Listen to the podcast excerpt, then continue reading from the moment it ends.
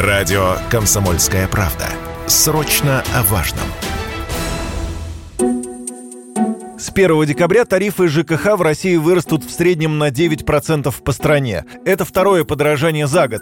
В июле уже была индексация на 4%. В следующий раз индексировать тарифы планировали спустя год, в июле 23-го, но проиндексируют уже этой зимой, объявили в Минэкономике. Вырастет плата за холодную и горячую воду, электроэнергию, тепло, газ и за вывоз твердых коммунальных отходов. Решение объяснили необходимостью обновлять коммунальную инфраструктуру, а также тем, что в последние годы индексация была ниже уровня инфляции. О том, как себя чувствовали предприятия ЖКХ в последнее время, мы спросили заместителя председателя Думского комитета по строительству и ЖКХ Светлану Разворотневу.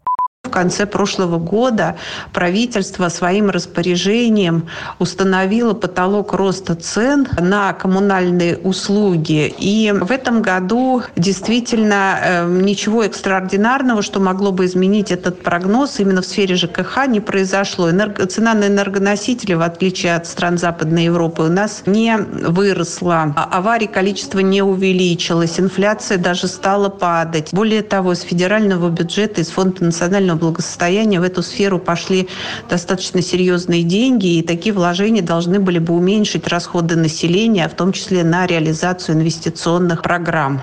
При этом в 2023 году пообещали тарифы не поднимать, в следующий раз в плановом порядке в июле 2024 И все же эксперты недоумевают. Во всяком случае, очевидных поводов к подорожанию вроде бы не было, сказала радио «Комсомольская правда» Светлана Разворотнева.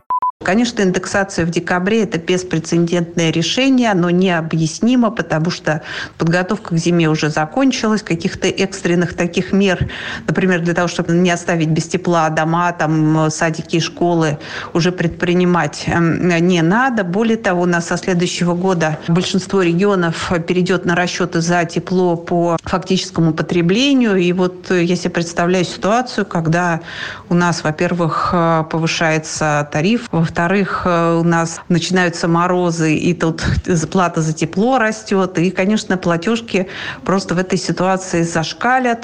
Объявив о декабрьской индексации тарифов, в Минэкономике и в Минстрое также напомнили о льготах для части населения и мерах соцподдержки в виде субсидий. На них имеют право семьи, у которых платеж за коммуналку выше 22% от совокупного дохода семьи. Юрий Кораблев, Радио «Комсомольская правда».